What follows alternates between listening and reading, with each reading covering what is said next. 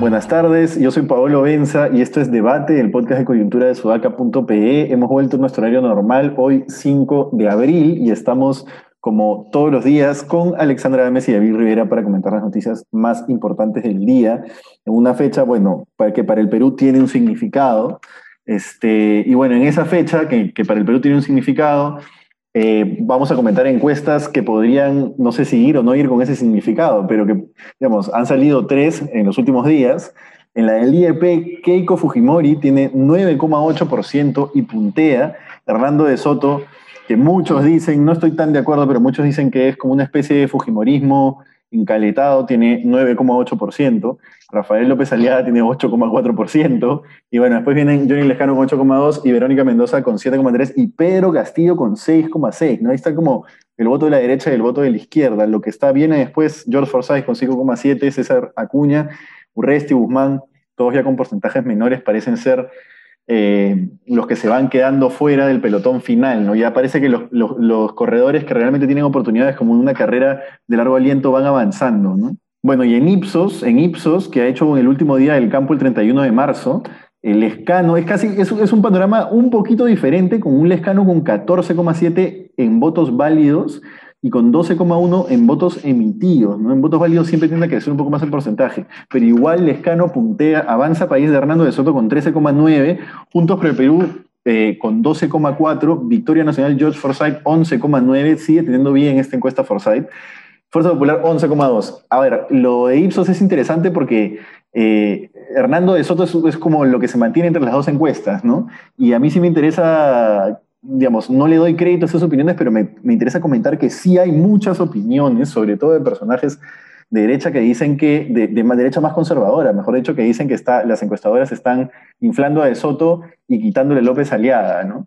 Este, no estoy de acuerdo con esos comentarios, me parece que el, que el nicho de De Soto sigue siendo los jóvenes AB y que ese nicho siempre ha ayudado a candidatos como ha ocurrido con PPK, este, y bueno, en cortito nada más, la encuesta de CPI, en CPI que la ha financiado Latina, eh, y ha salido con Latina, no aparece López Aliaga en el pelotón de los cuatro, y bueno, Latina aparentemente ya se compró el pleito, ya no lo pone ni siquiera en el print que ellos sacan como los primeros, Johnny Lescano con 11-1, Keiko Fumero con 7-9, Hernando Soto con 7-8 y Verónica Mendoza con 7-3. ¿Cómo lo ven? Uy, uy, uy, como, diría Cecilia Valenzuela, este, complicado, ¿no? Porque es muy apretado. A estas alturas, normalmente en las elecciones presidenciales pasadas uno ya podía más o menos eh, proyectarse un poquito más, pero igual eh, cada vez está más difícil poder hacer pronósticos de quién pasa la segunda vuelta con un análisis tan apretado, ¿no? Sobre todo tomando en cuenta que en diciembre, cuando hablábamos de que había incertidumbre, la incertidumbre ha crecido más bien en vez de aclararse el panorama, ¿no? Lo cual es bastante eh, curioso. Eh, si bien hay, hay, diferencias metodológicas en términos de tiempo, muestreo y, y, forma, ¿no? Uno es un simulacro, otro es una encuesta. Eh, creo que sí hay, que de hecho lo dije en el video el día de hoy, em, una similitud, ¿no? Un común denominador en las tres, que es la subida de Hernando de Soto. Y bueno, yo hoy hablaría más bien de las tendencias de, del escano en el sur que está bajando un poquito, Pedro Castillo está tomando ese espacio. Entonces, yo creería que el escano la tiene difícil de pasar a segunda vuelta, pero, pero quizás sí logre pasar a segunda vuelta porque como se ha mantenido primero en estos dos últimos meses, la bajada no le va a hacer tanto daño como la necesidad de subir de Keiko Fujimori o de Verónica Mendoza, ¿no? ¿Cómo lo ven ustedes? Sí, de acuerdo con lo que plantean. Eh, es imposible en este momento afirmar quiénes van a pasar a la segunda vuelta. Parece que De Soto es el bolo fijo, ¿no? Eh, porque la derecha ha encontrado, más que la derecha, digamos, que hay analistas como Pablo Benza que no le gusta hablar de derecha, izquierda. No, no, no. estoy fastidiándote, Paola, estoy fastidiándote. Este, pero digamos, hablemos de, en ese sentido de, de lo que no hay es centros. Derecha e izquierda sí hay, centro no. Sí, sí, es verdad. Este, digamos, de el, grupo de gente que está buscando quién defiende el modelo económico y la inversión privada, y que además no es un, no es un público netamente A, B acomodado, ¿no? Yo creo que en estos 20, 30 años se ha formado un grupo también de clase media que ha logrado un piso mínimo de ingresos, que tampoco quiere este, poner en riesgo lo conseguido por más que estén descontentos con, con lo que tienen o que no sea suficiente, digamos, pero o sea, de Soto es claramente el candidato que, que debería subir. El problema de, Soto es que en los últimos días ha mostrado también, eh, no sé cómo decirlo, qué mal candidato que es y qué mal presidente podría ser, ¿no? Pero, pero, pero claramente eh, ese sector de la población va a apostar por De Soto. Eh, yo no descartaría que Keiko, en esta lógica de que hay tres candidatos de izquierda mordiéndose la cola, tenga algún tipo de esperanza de, colarse, no porque vaya a trepar, sino porque simplemente eh, se mantiene o sube un poquito. Y mm, en el lado del escano Mendoza Castillo, qué difícil, ¿no? Yo creía que Mendoza va a subir más que el escano, pero no, no, no, no es posible asegurarlo. ¿Creerías que veo David? no, no, no, yo creo que debería por, por la performance que está teniendo en general, pero, pero creo que lo que la está frenando es curiosamente es Castillo por un lado, pero por otro que lo que percibo es que hay un miedo real de muchas personas sobre Venezuela.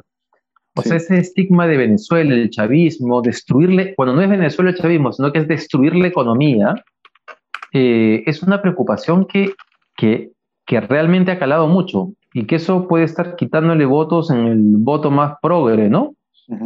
Eh, centro, digamos, ¿no? El, electorado que fue Guzmán en el 2016, digamos, que llegó a 20% y que ahora no, y, que ahora está disparándose por diferentes este, candidatos.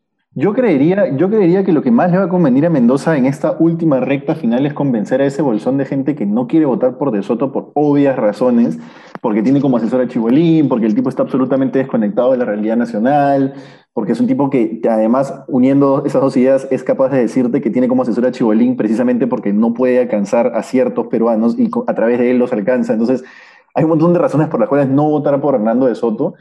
Y yo creo que hay un grupo, de, un bolsón de gente, quizás no mayoritario, quizás no mayoritario, pero sí hay un bolsón de gente importante eh, en que, digamos, está esperando señales de que Verónica Mendoza no va a ser un gobierno económicamente desastroso. Yo ya he empezado a ver, eh, por ejemplo, videos de Pedro Franque desmintiendo algunas cosas o aclarando algunas cosas, como que, por ejemplo, no proponen ninguna empresa pública, o como, por, por ejemplo, que no quieren controlar el tipo de cambio, que eso no está en su, en su, plan de gobierno. Ahora, hay que hacer una revisión fina de su plan de gobierno para cotejar que eso es así. Según lo que nosotros, eh, un artículo que nosotros sacamos hace unos meses, sí tenían varias ilusiones que hacían notar claramente que eran la izquierda. Tú, Ale, que lo, has leído, podrás confirmar. Entonces, sí creería que debería... ver O sea, Claro, o sea, no dicen, o sea, justo vi un post hoy día, ¿no? Donde dice, en ningún lado del plan de gobierno dice vamos a estatizar. En efecto, en ningún, en ningún lado de su plan de gobierno dice que van a estatizar, pero sí dice que van a revisar los contratos para no sé qué, entonces, este, y en la parte general, ¿no? Y en la parte general recuerdo que también decían cosas como que sus, sus, horizontes eran horizontes que los hacían ver claramente como de izquierda. Ahorita tendría que volver a abrir el plan para poder tener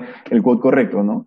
Pero sí. pero ¿sabes qué la puede ayudar a ella en un momento como este? Eh, eh, un poquito el, discurso que, que, usaba eh, Biden, ¿no? Biden en su candidatura, ¿no? A, él y a sus seguidores demócratas en Estados Unidos los han insultado de chavistas, ¿no? Yo alguna vez lo comenté en este podcast que mi mamá vive en Estados Unidos y, le, y mi mamá pues no, no quiere para nada a Trump y le hizo la campaña a Biden y, latinos, cubanos en, en, Miami este, la insultaban de chavista, la insultaban de comunista. Mi mamá que para nada es comunista, para nada, o sea, es recontra pro belaundista, ¿no? Entonces, este, e-, ese discurso del, comunismo, el cuco, ¿no? Biden es el cuco del, el, cuco del comunismo, que va a ser como Venezuela, Estados Unidos. Ese mismo discurso que se está hablando ahora se discutía mucho en Florida, no sé en los otros estados pero en Florida se discutía mucho eso, de que, de que Estados Unidos se iba a convertir en Venezuela. ¿Y ¿Qué cosa hizo Biden? ¿Qué? ibas a comentar qué cosa hizo Biden, creo, para, para, para, para enfrentar ese discurso. No, no, no hizo nada. Lo que digo es que. Ah, no, y no, solo en Estados Unidos, no solo en Estados Unidos, en, España también, eh, digamos, el, factor chavismo ha estado presente en la campaña ah, como etiqueta para Podemos, por ejemplo, mucho tiempo, ¿no? O sea, un poco el discurso de Biden después fue la unidad, ¿no? Pero ya fue en la segunda, bueno, es que la, no, la segunda vuelta estoy hablando tonterías porque la primera es entre puro demócrata, pero habló de, de, mucho de la unidad, de, de, hablar de la unidad, más que marcar una postura anti-Trump, trató de, ser más bien, de hablar un poco en la unidad, ¿no? Entonces, eh, creo que eso es lo que necesita, el, discurso que necesitaría Verónica Mendoza para, para, pasar a segunda vuelta. Yo veo también, por otro lado, ya salieron stickers, no sé si ustedes les han llegado, eh, ya no estamos en un horario de protección al menor, así que lo voy a decir, en donde dice, ya que chucha, votaré por Verónica Mendoza. Ah, sí, sí, sí, sí, sí, sí, ese, Eso sí lo has visto. Representativo. Claro. que me queda, ya pues que me queda, votaré por ella. Entonces, ya que chucha, claro. claro, entonces, este quizás a Verónica, si, su equipo de campaña quiere ser inteligente, más que pelearse contra el capitalismo que hizo mucho daño a los pobres del Perú, ¿no? En vez de eso y seguir hablando de revolución que asusta mucho cuando viene de, de una persona que tiene una tendencia hacia la izquierda, creo que puede ser más estratégica y empezar a hablar un poquito de la unidad, los consensos, la gobernabilidad, la democracia, ¿no? Etcétera. Claro, porque ella, ella, a ver, una cosita sobre ella, ¿no? Que es que ella claramente, se nota claramente que no quiere hacer eso porque tiene el fantasma de, la, de, Humala transando, ¿no? Entonces no quiere ser eso, no quiere ser, no quiere ser su, su, la hoja de ruta de sí misma, por decirlo de alguna manera, al menos no ahora, y creo que le aterra eso, pero quizás la lectura política le esté diciendo que ya tiene un electorado eh, topándose con un Pedro Castillo y topándose con un Lescano al que no le estás pudiendo ganar más votos, ¿no? Porque sigue ha crecido, pero ya no sigue, digamos, su tendencia no es explosiva hacia arriba como debería ser hacia la recta final. Y lo otro, y lo otro que quería decir es que eh, creo que ya la gente se está eh, convenciendo de que el voto por López Aliaga es el voto amargo. Creo que ya la gente empezó a darse cuenta de eso, que ya no quieren votar por él, es el voto más amargo de los señores eh, blancos, una cosa así. Pero creo que ya eso está calando. Sobre Mendoza, sobre lo que comentaban, me, me, imagino que dentro del partido se preguntarán si más bien no debieron mantener una postura más radical para que Castillo no les robe el voto del sur. Eh, pero aún si fuese así, yo creo que a estas alturas ya no es posible recuperar ese electorado y por lo tanto comparto con ustedes que el discurso debería ir hacia más bien eh, no sé si las ideas un poco que planteó Biden, porque, porque estamos en una realidad eh, distinta a raíz de la pandemia y el drama de las familias, ¿no? Pero yo también creo como Pablo que ella no quiere renunciar a ciertas cosas en las que cree. Entonces está jugando como entre este mantener sus ideas, pero que tampoco parezca que, eh, que quiere convertir al Perú en Venezuela. Y, y, y, es posible, este, digamos, construir construir ese discurso, yo creería que más bien en las últimas semanas yo veo eso. O sea, yo me pregunto, ¿qué cosas radicales hemos escuchado en las últimas tres, cuatro semanas de Verónica Mendoza? ¿Qué cosas así como que tú, uno diría, diablos, no, no hay forma? O sea, claro, ella habla de nacionalización del gas. Ayer en Canal 2 explicaba de que nacionalizar no significa que el Estado la va a producir, lo producirán los privados, pero quien decide dónde va ese gas es el Estado. Yo contra ese discurso no tengo nada en contra. Me parece que es lo que hay que hacer, en general con los recursos naturales, ¿no? Este, pero si la empresa privada lo va a gestionar, bien. Eh, pero bueno, vamos a ver pues si es que efectivamente logra zafarse en los siguientes días de este estigma que le quieren colocar, ¿no? Sí, y, y para no mendocizar el análisis, yo les diría que eh, yo les diría que Mendoza está chocando con un candidato que si no estuviera Mendoza, también creo que tendría posibilidades de pasar a segunda vuelta, que es Pedro Castillo. yo, lo veo que a Pedro Castillo, digamos, también tiene una forma de conectar muy parecida a la del escano con el electorado. Y, digamos, ellos dos podrían repartirse el, electorado de izquierda, el electorado sur, el electorado, digamos, que, que, por el que Verónica Mendoza no quiere hacer la hoja de ruta. Es, un buen candidato. Pedro, Castillo, o sea, tampoco está tan lejos de los segundos, ¿no? Son tres puntos un poco más de diferencia. Margen de error. margen de error. Es un poco más del margen de error. Yo quería hablar también de Keiko, ¿no? Porque un poco en línea con lo que mencionaba en el primer comentario, pero me parece que Keiko también está ahí. O sea, sí, claro, sí, sí, sí. Este, no sé qué cosa irá a pasar en estos cinco días, pero su, creo que su apuesta por el tema este de Perú abierto, eh, no más cuarentenas, la gente está harta de las cuarentenas, este, uno ve protestas de, de conglomerados comerciales todo el tiempo que piden que los dejen trabajar, está atacando un público que ningún otro candidato está abordando. No, pero Este, no sé si pero le va a ser suficiente. No tan claramente. Eso, ¿Sabes cuál es el problema con nosotros para mí, por lo menos? Es que yo no me quedo con ninguna idea fija de él. sí, claro. Él va en cambio, Keiko, Keiko tiene un guion Sí, y un sí, libreto que cumple Sí. muy bien. Sí. Va sí. y le da, y le da, y le da, ¿no? Pero es que la experiencia, pues, o sea, la, la mujer ha tenido dos elecciones tomando decisiones constantemente electorales y ver qué le va mejor, qué le va peor. Entonces la- la ya debe Claro. tener una capacidad política al menos desarrollada. Por más que yo antes pensaba que no era una buena política, creo que ahora está bastante cuajada, ¿no? Y, y justo eso me agarro de esto último que has dicho, Paolo, de que está cuajada, porque ese sería una oportunidad para ella de explotarlo más ante sus electores o potenciales electores frente a un Hernando de Soto que lo veo todavía eh, muy desconectado de la realidad, ha vivido muchos años fuera, eh, entonces no, no conoce mucho el Perú, él mismo ha dicho que ha necesitado prácticamente de chibolín para, para llegar a... a- ¿Cómo va a decir eso? Yo vi, yo, yo vi ese inicio, Ale, lo comentábamos más temprano, es increíble, ¿no es cierto? No puedes decir eso Sí, sí, sí. En cambio, Keiko por lo menos ha pisado tierra, se ha ensuciado los zapatos. Ojo, no, o sea, no la estoy defendiendo, estoy diciendo o sea, lo- lo- lo- los atributos que ella tiene frente a un Hernando de Soto y que ella podría explotar tranquilamente, ¿no? Sí. Claro, el problema que tienen ahí los dos es que, que entre ellos no se quieren atacar. O se atacan muy suavemente. Entonces, tú para Claro. desinflar el otro y poder trepar, tendrías que estar dispuesto a ir a matar.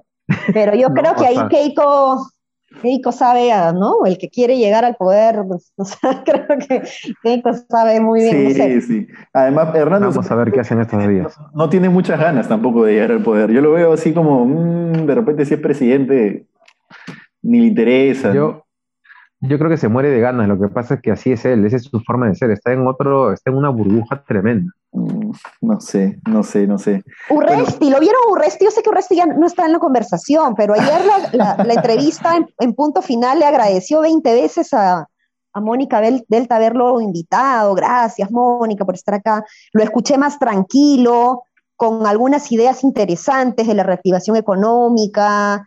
Eh, Se ha dado un topazo contra la pared, creo, al ser congresista. Sí. Creo que él, él pensaba que iba a ser presidente inmediatamente. No. Sí, ahora no entiendo por qué está de pronto apareciendo con su esposa en, en todo, o sea, entiendo que ¿no? los estaba con ella, pero ayer estuvo con la esposa sentada al costado y hasta donde yo vi, la esposa estaba simplemente sentada acompañándolo, pero, pero nada más, ¿no? O sí dijo algo, Ale, no, no, no, en, en algún momento. Yo cambié de canal eh, y ella no habló y, y- e hice la misma pregunta a un chat y me dijeron, no, sí, sí, sí, dijo que, que estaba contenta de la campaña, pero debe haber hablado pues que un segundo y el resto fue todo un resto, entonces nunca entendí por qué estaba sentada ahí. Mm. Oye, otra cosa interesante de la encuesta es que Acción Popular y Somos Perú reducen su votación al Congreso, eh, que puede ser también una, algo que indique, en el caso de Acción Popular, la tendencia a la baja del escano, ¿no? Claro. Pero bueno, eso, este, Y- el Partido una- Morado pasa con la Eso. justa. Ya, eso, eso. Una cosita sobre el Partido Morado. ¿ya? Yo creería que perder dignamente para Julio Guzmán es hoy, digamos, a muchos eh, votantes suyos, ese muchos es obviamente eufemístico, ¿no? Es el, el porcentaje que tiene de votantes, pero digamos, dentro de esos, muchos de ellos están pensando si votar a Mendoza, eh, digamos, para no, para que pase al menos un candidato por el que podrían votar en segunda vuelta, ¿no? Creo que eh, Guzmán debería pensar si es una buena idea endosarla, si es que lo que está por pasar es Lescano y López Aliaga o algo así, ¿no? Creo que sería una buena O acción. por lo menos, por lo menos, hacer una campaña él para decirle a la gente, voten por el, el mejor equipo, o sea, desde la perspectiva de Julio Guzmán, del Partido Morado, voten por el mejor equipo al Congreso, digamos, ¿no? O sea, eh, creo que por tratar de, de- de- de- de salir él, digamos, está eh, eh, eh, corriendo el riesgo de, de dejar sin inscripción a su partido, ¿no? Entonces ahí él sería bien importante que, que vea cómo promover a el, el- el voto cruzado, no sé, ¿no? Sí, sí, Sí. voto cruzado. Sí, sí, Es- porque lo, lo- claro, porque lo peor que le podría pasar es perder la inscripción después de la chamba que se han metido, ¿no? Sí, sí, sí. Sí Debería sí, intentar sí. por lo menos meter su bancada y mantener la, la inscripción del partido para tener alguna esperanza en las siguientes elecciones. Que si gana de Y ya, y ya luego Julio de Guzmán, claro, ya luego Julio Guzmán puede trabajar en, en PCM, ¿no? ¿Con quién? Bueno, esa es la, Nadie lo va a llamar. Con Carolina Lizárraga. esa es, esa es la conclusión a la, a la que llegamos los tres caviares, ¿no? En un- una alianza de gobierno de Verónica Mendoza con Julio Guzmán. No, no hay forma, no lo llamarían nunca. Yo No, creo que para- fue, ¿no? Claro, ¿para qué lo llaman? ¿no? Pero lo que sí podría hacer Julio Guzmán es, es digamos, tener una, una bancada nutrida, manejar una bancada nutrida en alianza este, en el Congreso con quizás una bancada eventual de juntos, pues, ¿no? Y, y al menos tener cierto poder parlamentario. Y construir partido, construir campaña para la siguiente elección. ¿no? Creo que esa es la única, porque realmente sacar 3% me parecería patético.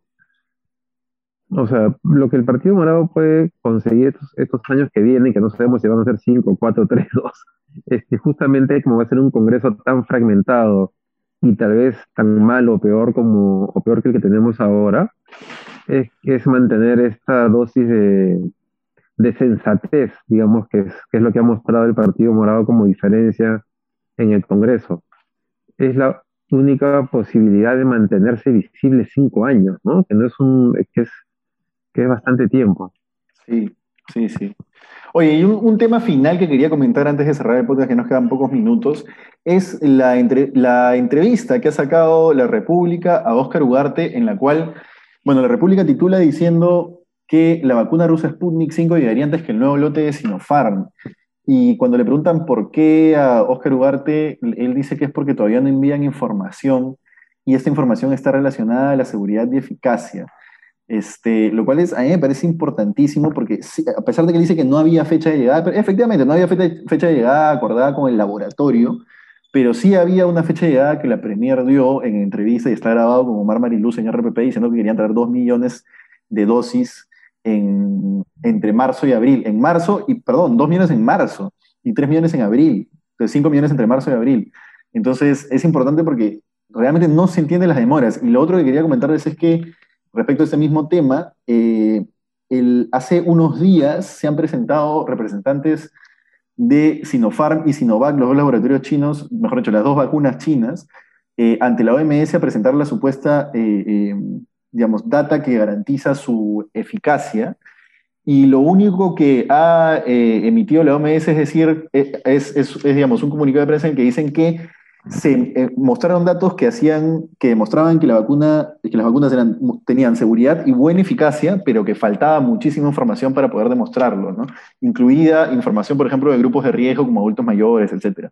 Entonces, este tema a mí sí me parece preocupante porque ese era el principal lote con el que contábamos para la, la futura eh, vacunación, ¿no? La, la, digamos, no la de ahorita, no la inmediata que está con Pfizer, pero para la futura. Y también es porque entraron, entró un millón de dosis sin tener ninguna garantía aparentemente de seguridad y buena eficacia más que la de los Emiratos Árabes. No, sé cómo lo ven cortito. Eh, mira, si es que no hay, o sea, si es que, si es que de pronto la información lleva a que efectivamente esa vacuna no es ni muy efectiva ni totalmente segura, bueno, es, es lamentable, pero es- está bien que, o sea, que, o sea, que este contrato no se cierra finalmente, ¿no? Hay algo que no está funcionando con el tema de Sinopharm, hay mucha, no sé si ni siquiera si en el Perú se ha llegado a aclarar todo el proceso. Alejandro, tú nos puedes contar eso porque tú estás ahí como parte de las de los participantes en, el- en los, o sea, de, los voluntarios. Eh, y solo esperar que, la que el Sputnik llegue lo más rápido posible para sustituir ese lote de vacunas. Pero yo estoy más preocupado por el, por, más que por la cantidad de vacunas que tenemos ahora, por los avances en el tema del proceso de vacunación. Me parece que hay dos cosas de las que no estamos hablando y que hemos intentado hablar en este, en este podcast. Es uno, lo que está pasando con el reinicio de clases, que en realidad en cualquier otro país del mundo eso sería un escándalo, Escándalo, y, mayor. está pasando piola. Sí. Este, y lo segundo es el tema del proceso de vacunación que está marchando muy lento. Sí, justo yo iba a decir eso, David. de- de- o sea, es, importante ver, evidentemente, cerrar una vez y asegurar eh, las compras de vacunas y de vacunas efectivas, eh, pero eso lo vamos a ir viendo en el camino en realidad en función a cómo va, van saliendo las investigaciones en el mundo. Pero, pero sí me, me preocupa mucho el, el, poco, el lento avance que estamos teniendo en el proceso de vacunación. Eh, se supone que esta semana estarían vacunando a todos los presidentes y miembros de mesa de las elecciones y, y, pues. y esto no, no, no, va a ser posible, ¿no? Entonces, evidentemente, eh, es, es muy duro que se le tenga que obligar a alguien a estar en contacto con tanta gente en un solo día. Yo no entiendo tampoco en realidad por qué se hizo la, la elección en un solo día cuando en otros países lo hacen en más días, ¿no? O sea, tenemos la costumbre de, de, hacer el proceso electoral en un día, pero dadas las circunstancias se pudieron haber aprovechado, no sé, sábado y domingo, ¿no? En, fin. Eh, pero bueno, y en el caso de Sinopharm, lamentablemente todavía no tenemos información los voluntarios que hemos participado del ensayo clínico. Lo que nos ha dicho la Cayetano es que ellos ya le han pedido al Instituto Nacional de Salud que les autoricen el trámite para levantar el ciego, pero no sé si sea una excusa de la universidad o eh, si efectivamente la demora o el cuello de botella está en el Instituto Nacional de Salud. Entonces, eh, está complicado. Hoy día había un plantón en la mañana eh, de varios voluntarios de Sinopharm que quieren saber qué ha pasado con ellos, porque además son personas de, riesgo, ¿no? Entonces, que, tienen derecho a saber para, para, para ver este, su situación, ¿no? Pero, en fin, eh, creo que hace falta eh, tener una mejor maquinaria para, para poder desplegarse mejor. Así es. Así es. Bueno, hemos volado un poco en tiempo. Muchas gracias por habernos acompañado, David, Ale, y bueno, todo lo que nos escuchan.